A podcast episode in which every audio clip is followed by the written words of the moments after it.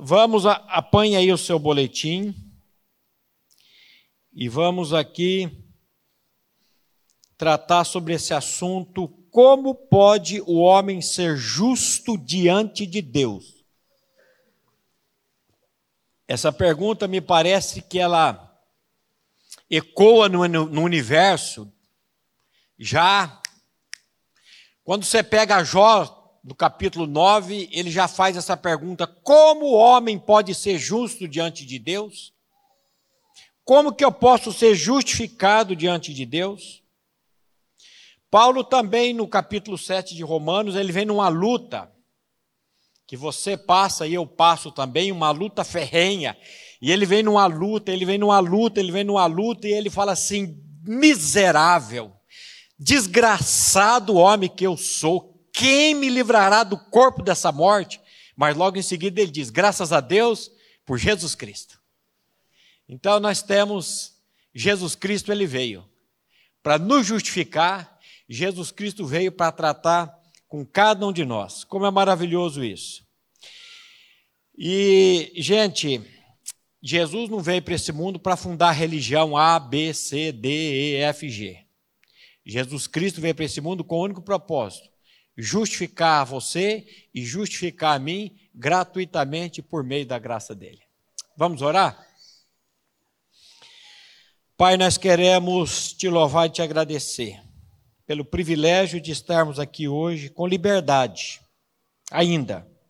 Sabemos que a cada dia que se aproxima a tua volta, a volta do teu amado filho, essa liberdade ela será tomada de nós. Mas também sabemos e cremos, Pai, que como o nosso Senhor disse que ele estará conosco todos os dias até a consumação dos séculos. Glória ao teu nome, Senhor. Fala conosco nessa manhã por meio da tua palavra. Salva e edifica aqueles a quem tu mesmo tens separado, reservado antes da fundação do mundo. É no nome do teu filho que nós oramos e agradecemos a ti. Amém. Vamos ler junto Romanos capítulo 6, versículo 7. Porquanto quem morreu está justificado do pecado. Não existe justificação para o homem diante de Deus sem que ele passe pela morte e ressurreição em Cristo Jesus. Se eu levantar uma pergunta aqui, quem aqui quer ser justificado diante de Deus? Ah, eu quero. Você só vai ser justificado diante de Deus se você passar pela morte e pela ressurreição em Cristo Jesus.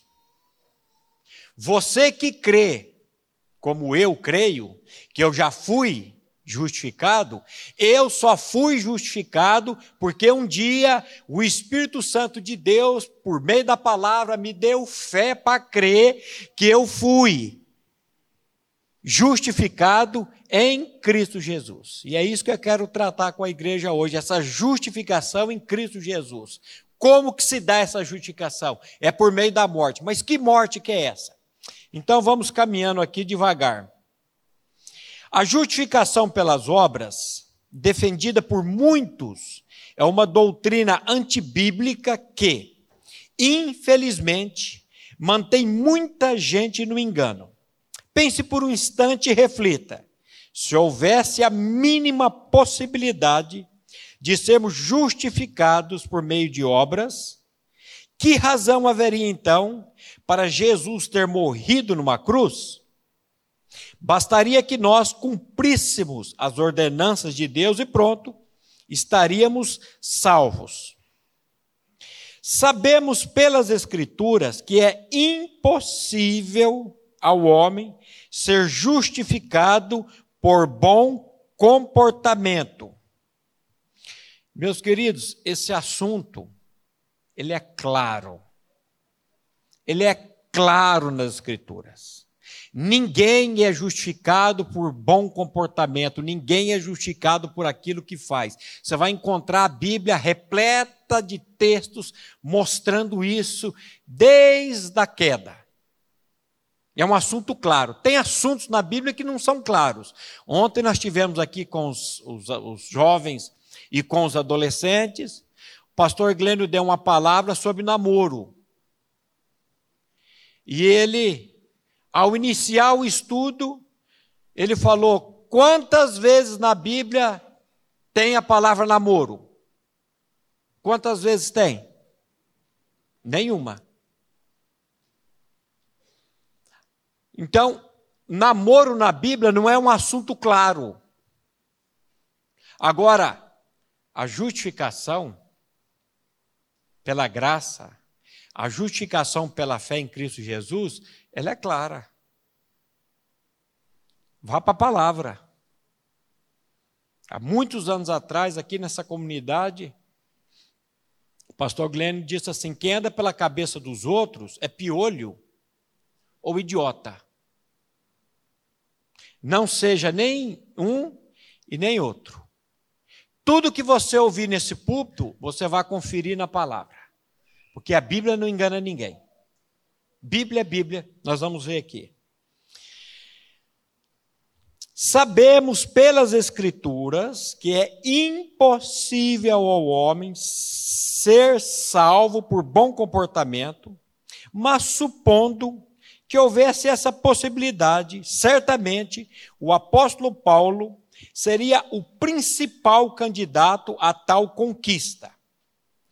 Tendo vivido como um judeu religioso, sua conduta era ilibada e sua obediência à lei inquestionável. Se existe uma pessoa, se existisse a possibilidade de uma pessoa ser salva pelo cumprimento da lei, Paulo seria um, Jó seria outro. Daria uma briga boa ali, Jó e Paulo. Eu acho que Jó ganharia de Paulo ainda. Que Jó, o justiceiro, o justiça que estava impregnada naquele homem, só o sofrimento de Deus para tirar toda aquela justiça própria dele, para ele saber que ele só era justificado por meio de Cristo Jesus. Então, eu quero ler esse texto com vocês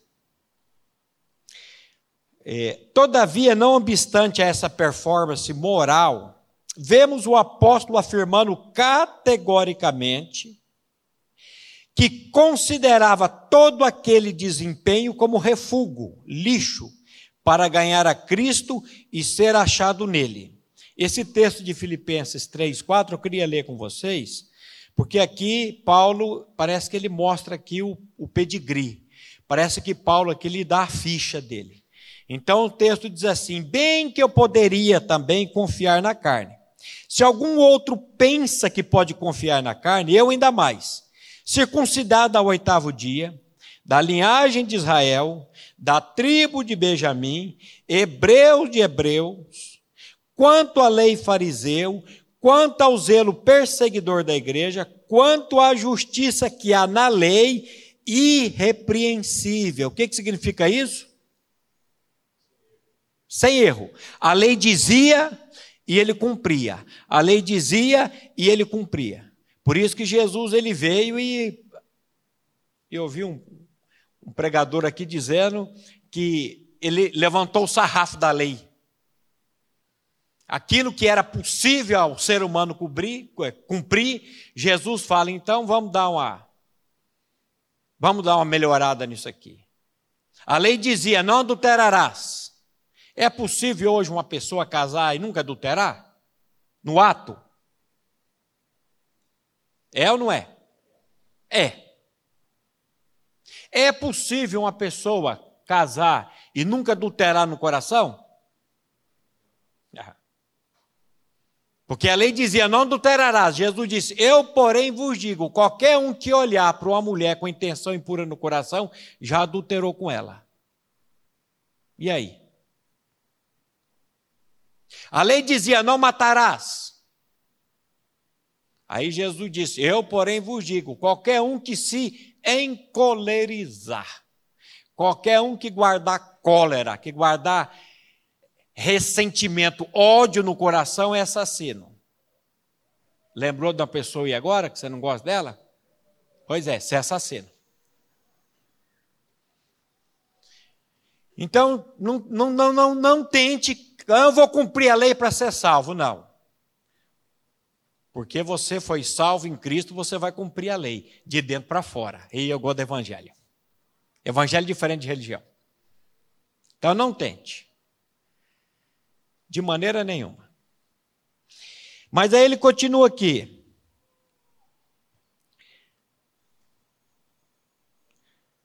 Por causa da sublimidade, meu Senhor, perdi todas as coisas que considero como refúgio para ganhar a Cristo ser achado nele, não tendo justiça própria que procede de lei.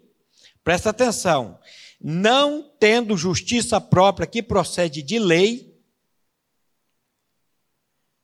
porque o cumprimento da, da, da lei, ela dá uma, uma senão a que é mediante a fé em Cristo Jesus, a justiça que procede de Deus baseada na fé. Olha a diferença. Então, se tem uma pessoa que ela poderia ser salva por cumprir a lei, essa pessoa chama-se apóstolo Paulo. Porque ele diz aqui que, segundo a justiça que há na lei, ele era irrepreensível. A lei dizia e ele cumpria. A lei dizia e ele cumpria. Uma vez, conversando com uma pessoa, a minha esposa conversando com essa pessoa, falando isso, minha esposa me abandonou, me deixou, fui trocado pela neta. Vocês acreditam? Mas adivinha a primeira coisa que a neta perguntou quando ela chegou lá em Governador Celso Ramos? Cadê o vovô? Ó, vejo que és profeta, irmã. Cadê vovô? É, Lulu, vovô não foi. Mas uma vez, numa, numa, uma, minha esposa falando com um cliente, uma ótica, e ele disse: Eu cumpro os dez mandamentos, e se tivesse vinte, eu cumpriria os vinte. Eu tenho até medo de encostar num cara desse e cair duro. Eu cumpro. Você não cumpre, eu não cumpro, ninguém cumpre. Quem cumpriu foi Jesus Cristo. Ele cumpriu a lei. O Senhor veio para destruir a lei. O Senhor veio para destruir o que os profetas disseram, Senhor Jesus. Não, não, não. Eu vim para cumprir a lei. O único que cumpriu a lei foi Ele. Por isso que eu preciso ser justificado nele, para que ele venha habitar em mim, para que ele habitando em mim, ele me capacite a cumprir a lei de dentro para fora. Aí eu gosto de evangelho. Com muita propriedade, ele diz, assim diz o apóstolo Paulo, Gálatas 2,16. Vamos ler juntos? Sabendo, contudo, que o homem não é justificado por obras da lei, e sim mediante a fé em Cristo Jesus. Também temos crido em Cristo Jesus para que fôssemos justificados pela fé em Cristo e não por obras da lei, pois por obras da lei ninguém será justificado. Olha que texto mais claro que é esse. Ele vem repetindo, ele vem repetindo sabendo, contudo, que o homem não é justificado. Como? Pelas obras da lei. E como é que ele é justificado? Pela fé em Cristo Jesus. Aí ele repete: também temos crido em Cristo Jesus para que fôssemos justificados pela fé. E não pelas obras da lei, porque pelas obras da lei ninguém será justificado. E quando a Bíblia fala de justificado aqui, é diante de Deus, não é diante das pessoas. Não estou dizendo que diante das pessoas, diante da comunidade, as pessoas vão encontrar você e dizer: esse, esse homem é justo, essa pessoa é justa, essa pessoa é. Mas diante de Deus, não. Diante de Deus é somente pela fé na obra de Cristo Jesus. Bíblia é Bíblia e nunca enganou e nunca vai enganar ninguém. Vai, vai enganar alguém. É palavra, gente. Bíblia é Bíblia. Esse grupo de pessoas que tem sangue judaizante correndo nas veias e pretendem entrar no reino de Deus por meio das obras de justiça, sempre será opositor da justificação pela graça mediante a fé na obra de Cristo. Meus irmãos, Paulo sofreu com esse povo, com essa raça. Que raça? De pessoas que são, parece que tem esse sangue judaizante, esse que nasceu dentro da igreja, esse que passou por tudo, esse que nunca foi para o mundo, nunca aprontou nada de cabeludo, mas que ainda não nasceu de novo e acha que por ter nascido dentro da igreja vai ser salvo. Então, esse povo judaizante, ele deu trabalho para Paulo. Por isso que Paulo escreveu essa carta dele para combater essa doutrina, para combater esse tipo de pessoas. Logo no início dela, no capítulo 2, tem um texto que ele vai dizer assim: se a justiça, se a minha justiça, se a nossa justiça provém da lei, se a minha justiça provém de cumprir a lei, segue-se que Cristo morreu em vão, ou de balde. Espera lá, se eu sou salvo cumprindo a lei, por que, que Cristo morreu? A morte dele foi uma coisa vã. E quando você acha que você vai se justificar cumprindo a lei e fazendo as coisas, você está dizendo que a obra de Cristo foi uma coisa vã. Então, cuidado, para não ficar agarrado na sua justiça. E você sabe muito bem o que é a justiça do homem, né? Você sabe muito bem o que é a nossa justiça, né? Ela é fedorenta. A nossa justiça, a Bíblia diz que elas são trapos podres de menstruação. Todos os nossos atos de justiça. Isaías 64, 6 vai dizer isso. Por isso que eu preciso da justiça dele. Por isso que eu preciso da imputação da justiça dele em mim. Senão eu estou perdido eternamente. Porém, aqueles que foram eleitos por Deus antes da fundação do mundo para a salvação, conhecerão que só foram justificados mediante a obra que Cristo realizou em favor deles na cruz do Calvário. Opa, eu parei para ouvir um amém aí. Eu parei para ouvir um aleluia mesmo. Porque não tem outra maneira somente pela obra que ele executou a nosso favor na cruz do Calvário. O que, que diz Romanos 3,20? Visto que ninguém será justificado diante dele por obras da lei, em razão de que pela lei vem o pleno conhecimento do pecado. O propósito primário da lei de Deus para o homem não é que o homem venha a obedecer a ela a fim de ser salvo. Antes, é demonstrar ao homem que ele é absolutamente incapaz de cumpri-la. Ele não tem natureza para isso. A lei desempenha um papel parecido com o do raio-x, que pode mostrar a fratura e apontar que algo está errado, mas nada pode fazer a fim de restaurar o osso quebrado. Para que, que serve a lei? Para voltar o pecado. Para que, que serve a lei? Para mostrar o osso quebrado. Eu tenho um osso, braço todo torto aqui. Isso dói.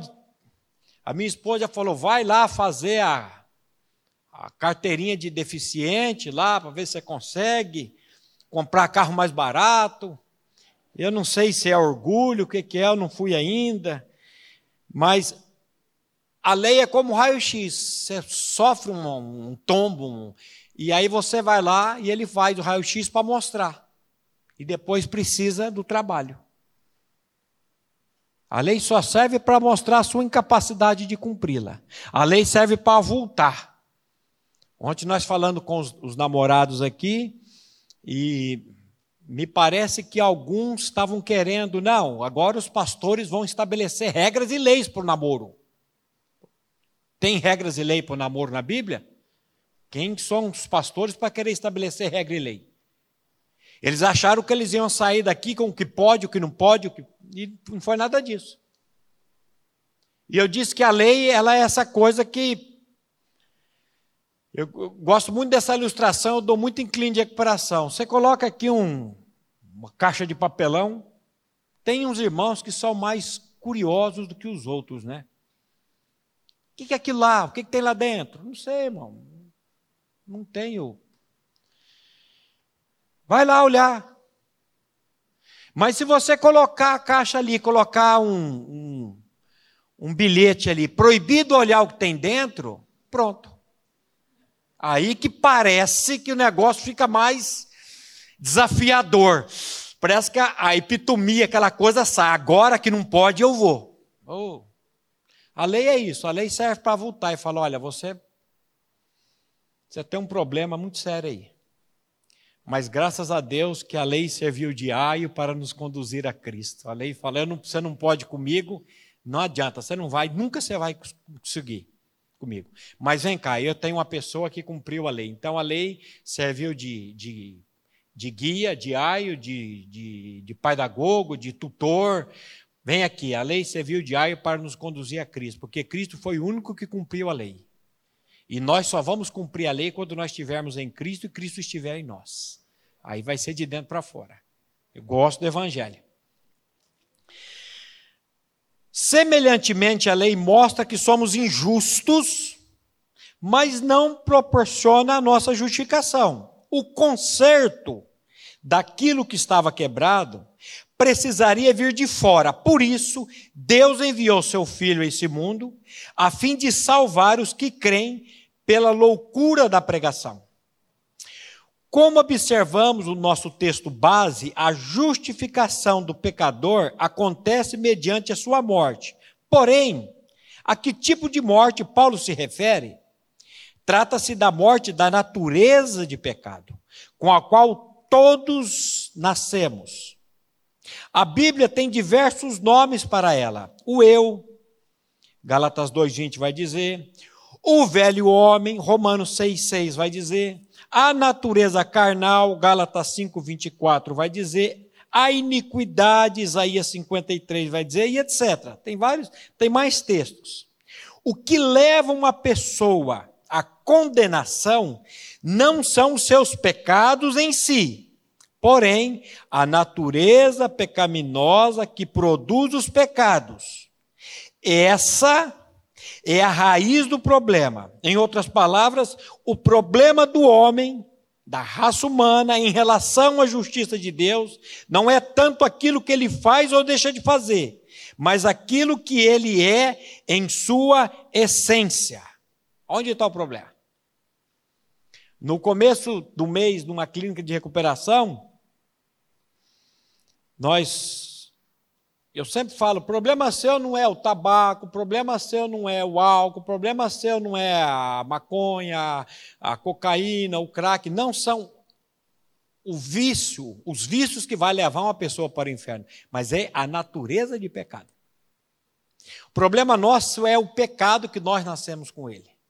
E eu tenho aqui na capa do meu iPad a foto da minha neta. E eu sempre mostro, falei, a minha neta aqui, a Lulu, ela já nasceu com a natureza de pecado dentro dela, mas o moço ficou brabo, mas ficou brabo. Como é que o senhor fala que uma criança nasce em pecado? Não é eu não, filho, é Bíblia, não escrevi Bíblia não. Aonde que tem isso na Bíblia? Eu vou dar três versículos para você só. Abra a sua Bíblia aí. Ele bravo, tremia. Abra aí o Salmo 51,5, ele abriu, leia. Eis que eu nasci na iniquidade e em pecado me concebeu a minha mãe.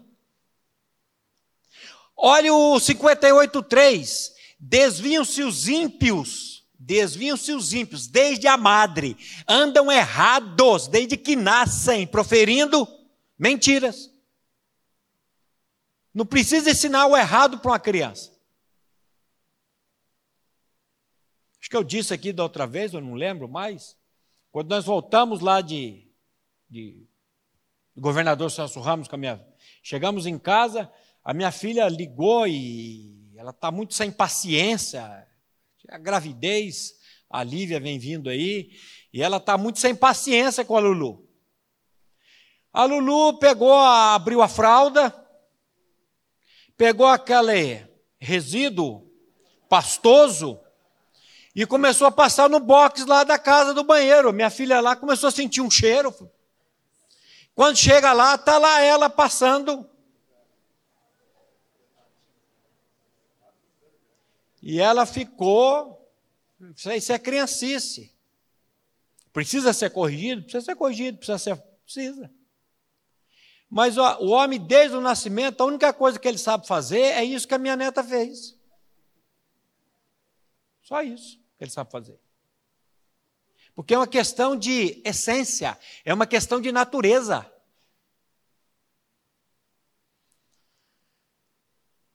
Aí ele foi acalmando lá na clínica, no final ele já veio me cumprimentar. Falou, rapaz, eu não sabia disso não. Falou, pois é, eu também não sabia não. Eu achava que eu era salvo pelos tijolinhos que eu ia construindo lá no céu. Toda vez que eu ajudava uma pessoa ali na rua Araguaia, minha oficina era quase que o albergue noturno, várias pessoas passavam ali, do lado tinha uma padaria, eu pegava aquelas crianças, levava, comprava pão, comprava pirulito, comprava doce, e eu fazia, e a primeira coisa que eu gostava de fazer é quando eu fazia, eu queria mostrar para todo mundo que eu fiz. Jesus falou o contrário, né? Quando você fizer com a direita, com a esquerda não vejo. E toda vez que eu fazia, eu dizia assim: mais um tijolinho lá no céu. Mais um tijolinho. Ajudava a creche, ajudava uma série de coisas, com uma intenção: garantir a minha salvação. O dia que eu descobri que a minha salvação não era por nada que eu faça ou deixe de fazer, mas eu fiquei tão chateado assim, puxa, gastei tanto dinheiro. Por isso que a salvação é graça. É graça. Quando eu terminar essa vida e lá no céu eu chegar, haverá uma multidão de irmãos para me abraçar e vão perguntar como que você venceu e chegou aqui. Aí foi graça. Maravilhosa graça. Infinita graça. Foi graça, irmão. É a graça de Deus, meu querido. Não é a tua justiça, não. Não é minha justiça, não. É a graça de Deus. Agora, o que, que Deus fez com essa natureza de pecado sua e minha? O que, que ele fez com o seu ego? Ele crucificou o seu ego no corpo do filho dele. Eu estou crucificado com Cristo e vivo não mais eu, mas Cristo vive em mim. O que, que ele fez com o seu velho homem, com o meu velho homem? Sabendo isto. Você não sabe, não? Então fique sabendo. Sabendo isto, o que foi? Foi é que verbo? Passado, pretérito. Passou, passado. Sabendo isso, que foi crucificado com ele, com ele quem? Com Jesus, o quê? O nosso velho homem. Para quê? Para que o corpo, a natureza do pecado seja destruída e não sirvamos mais ao pecado como escravos, porque o pecado não vai ter domínio sobre nós, porque nós não estamos mais debaixo da lei, nós estamos agora debaixo da graça. É diferente. O que, que ele fez com a nossa natureza carnal? Os que são de Cristo Jesus crucificaram a carne com as suas paixões e concupiscências esse desejo insotável, essa concupiscência, essa coisa que você fala, eu não vou fazer isso, e daqui a pouco você está fazendo, isso aí chama.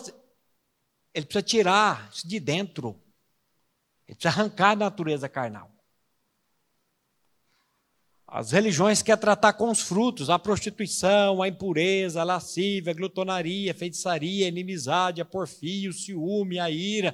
E Deus, Ele quer tratar com o que produz. Toda planta que meu Pai Celestial não plantou será arrancada, Ele quer arrancar de dentro de nós. E a boa notícia do Evangelho é que Ele já arrancou em Cristo. E que agora eu preciso pedir, clamar o Espírito Santo para revelar isso no meu coração. Não adianta eu ter somente o, o, esse conhecimento na cabeça. Não adianta eu proclamar a letra, eu estou crucificado com Cristo e vivo não mais eu, mas Cristo vive em mim. É, eu, eu preciso confessar sim, mas eu preciso, Senhor, internaliza isso dentro do meu coração por misericórdia, Senhor. Espírito Santo, revela essa palavra ao meu coração. E aí ele vai fazer, para a glória dele. O propósito de Deus no Evangelho é nos justificar por meio da obra do seu Filho. O que, que diz Romanos 4, 25? O qual foi entregue por causa das nossas transgressões e ressuscitou por causa da nossa justificação. Presta atenção, ele foi entregue por causa das nossas transgressões. E ele ressuscitou por causa da nossa justificação. Cristo foi crucificado por causa das nossas transgressões e das nossas iniquidades, e foi ressuscitado pelo Pai, a fim de que pudéssemos andar em novidade de vida. Deus entregou, entregou voluntariamente o seu Filho para que pudéssemos ser salvos. 2 Coríntios 5, 21. Aquele que não conheceu o pecado, ele o fez pecado por nós, para que nele fôssemos feitos justiça de Deus. Para que nele fôssemos feitos justiça de Deus. Para que nele eu Maurício Marcelo Torres, CPF 666, três do dia. Eu falei que não fala o CPF que os bandidos vão pegar. Eu fui numa loja evangélica, eu já disse aqui, comprar uma Bíblia, e a moça quer CPF. Eu falei, põe, moça. Eu falei, 666. Ai, em nome de Jesus, está repreendido. Eu falei, a mulher, ela é meia, meia. Eu falei, é, tá mesmo, mas o CPF é esse mesmo, pode continuar aí. 326, termina aí. Eu, Maurício Marcelo Torres, eu fui feito justiça de Deus em Cristo Jesus.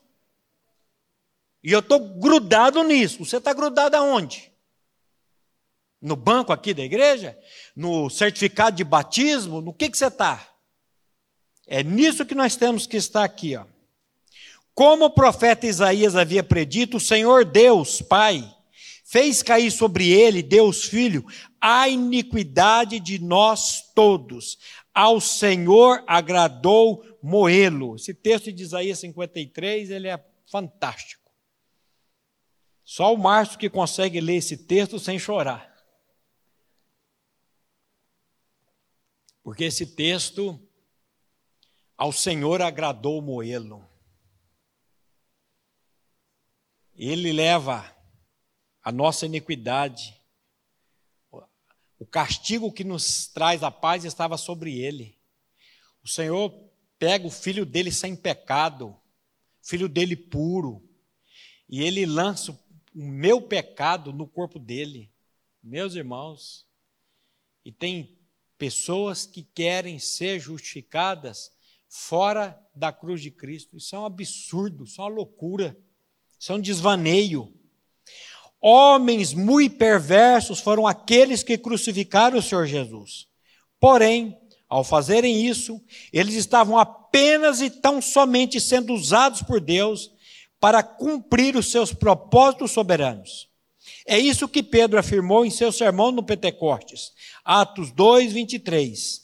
Este Jesus, entregue pelo determinado desígnio e presciência de Deus, vós o matastes, crucificando por mãos de iníquos.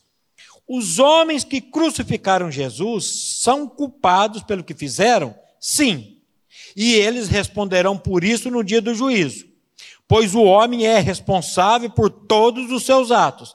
Entretanto, acima da vontade perversa daqueles homens, estava o desígnio gracioso, soberano e redentivo de Deus. Deus estava no controle.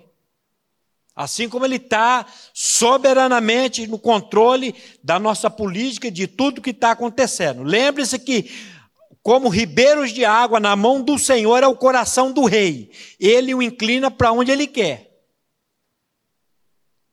E eu estava orando, eu estava crente que não ia acontecer o que aconteceu. Agora que aconteceu, Senhor, agora eu vou parar de ficar muito preocupado com o Cronos e vou começar a olhar mais para o Kairos. E quero pregar mais e mais o teu evangelho. Eu não sei quem são os eleitos, eu não sei quem são os predestinados, mas eu quero pregar esse evangelho porque eu sei que o tempo se aproxima. Eu quero pregar a tua palavra. Só me usa para pregar a tua palavra.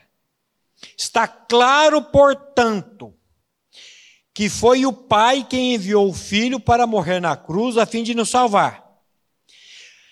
Mas também fica claro nas Escrituras que o Filho não foi pego de surpresa pela cruz. Pelo contrário, tendo estabelecido na eternidade o propósito de nos salvar, ele voluntariamente, abrindo mão da sua glória nos céus, desceu a este mundo com um objetivo muito específico: a cruz. Ele veio para ir para a cruz, meus irmãos. O que, que diz Lucas 9, 51? E aconteceu que, ao completarem os dias em que em que devia ele ser assunto ao céu, manifestou no semblante a intrépida resolução de ir para Jerusalém. Ele veio para ir para a cruz. Ele não veio para abrir olho de cego, ele não veio para transformar água em vinho, ele fez tudo isso, mas ele veio com um propósito: ir para a cruz para morrer. Por quê? Porque naquela cruz ele ia atrair toda essa miséria minha, para, na ressurreição, colocar dentro de mim a vida dele. Eu gosto do Evangelho. O nosso Salvador estava determinado a prosseguir para Jerusalém com o objetivo de levar sobre si os nossos pecados e a nossa natureza de pecado, a fim de que, mortos para o pecado, nós pudéssemos ter vida e vida em abundância. Louvado seja para sempre o nosso redentor. Aleluia. Todos aqueles que foram justificados pela obra de Cristo podem estar certos e seguros de que serão santificados e também glorificados, pois aquele que começou a boa obra é fiel para completá-la. Se fomos justificados, se fomos justificados mediante a fé, presta atenção, se fomos justificados mediante a fé, não há dúvidas de que passaremos também pelas demais etapas: santificação e glorificação. Porque Deus não começa algo na vida de uma pessoa e ele abandona, ele termina. Ele, ele, ele inicia e ele termina. Aquele que começou boa obra, ele há de completá-la até o dia de Cristo Jesus. Porque esse é o Deus de toda graça. Desculpa se você fica de fora, irmão. Você não tem participação nenhuma nisso. A não ser ouvir essa verdade e se posicionar diante dela, dizendo: Senhor, eu preciso disso para a minha vida. Tem misericórdia de mim. Ou ouvir essa verdade e dizer: nem te ligo farinha de trigo. E continuar levando tua vida, e depois, na eternidade, você vai se arrepender amargamente por não ter tomado quando o escritor também diz: Hoje, se ouvires a minha voz, não endureçais os vossos corações. A Bíblia diz: Hoje é dia de salvação. Não deixa para amanhã, não, porque amanhã pode ser que, como diz o meu irmão, você acorde e vê que acorde morto. E o mais glorioso disso tudo é que todo esse processo é patrocinado exclusivamente pela graça de Deus. Qualquer salvação que tenha participação humana para se consumar, isto é, obras, não é a salvação oferecida por Deus no Evangelho. O que, que diz Efésios 2, de 8 a 10? Porque pela graça sois salvos, mediante a fé, e isto não vem de vós, é dom de Deus, não de obras para que ninguém se glorie pois somos feituras dele, criados em Cristo Jesus para as boas obras, as quais Deus preparou de antemão para que andássemos nelas. Ah, mas eu não tenho que fazer nada para salvação? Não, mas depois que você for salvo, você vai fazer muita coisa. Porque pela graça é salvo, você é salvo, mediante a fé. Aí a fé não vem de vós, é um dom, é um presente de Deus, não vem das obras, para que ninguém se glorie. E aí ele, nós somos feituras dele, criados em Cristo para as boas obras. Eu não sou salvo por fazer boas obras, mas uma vez salvo, eu sou salvo para fazer boas obras. E essas boas obras, sabe o que acontece com elas? Deus, de antemão, já preparou para que andássemos nelas. Eita, é maravilhoso demais. A afirmação de Paulo que acabamos de ler é bastante clara e autoexplicativa, mas considerando a importância do assunto, o apóstolo repete essa doutrina em outros lugares, como por exemplo no capítulo 3 da Epístola aos Romanos. Romanos 3, 24. Sendo justificados gratuitamente por Sua graça, mediante a redenção que há em Cristo Jesus. Romanos 3, 28. Concluímos, pois, que o homem é justificado pela fé, independentemente das obras da lei. Certamente um dos efeitos mais nocivos do pecado Certamente, um dos efeitos mais nocivos do pecado é que ele tornou o homem um ser orgulhoso e meritocrático. Assim, a pregação genuína do Evangelho, isto é, a salvação pela graça, e somente pela graça, sempre ofende o orgulho humano. Uma vez que o homem caído não aceita o fato de que é incapaz de se salvar, nesse sentido, a fim de evitar o desconforto aos seus ouvintes, muitos pregadores, anuncia um evangelho adulterado, conferindo ao homem a participação na sua salvação por meio de obras de justiça.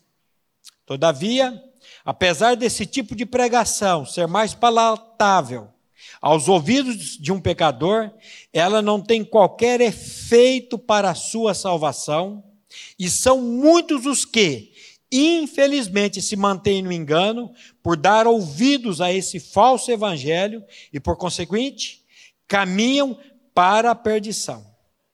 Cuidado, cuidado. Vai para a palavra. Peça ao Espírito Santo para revelar no seu coração.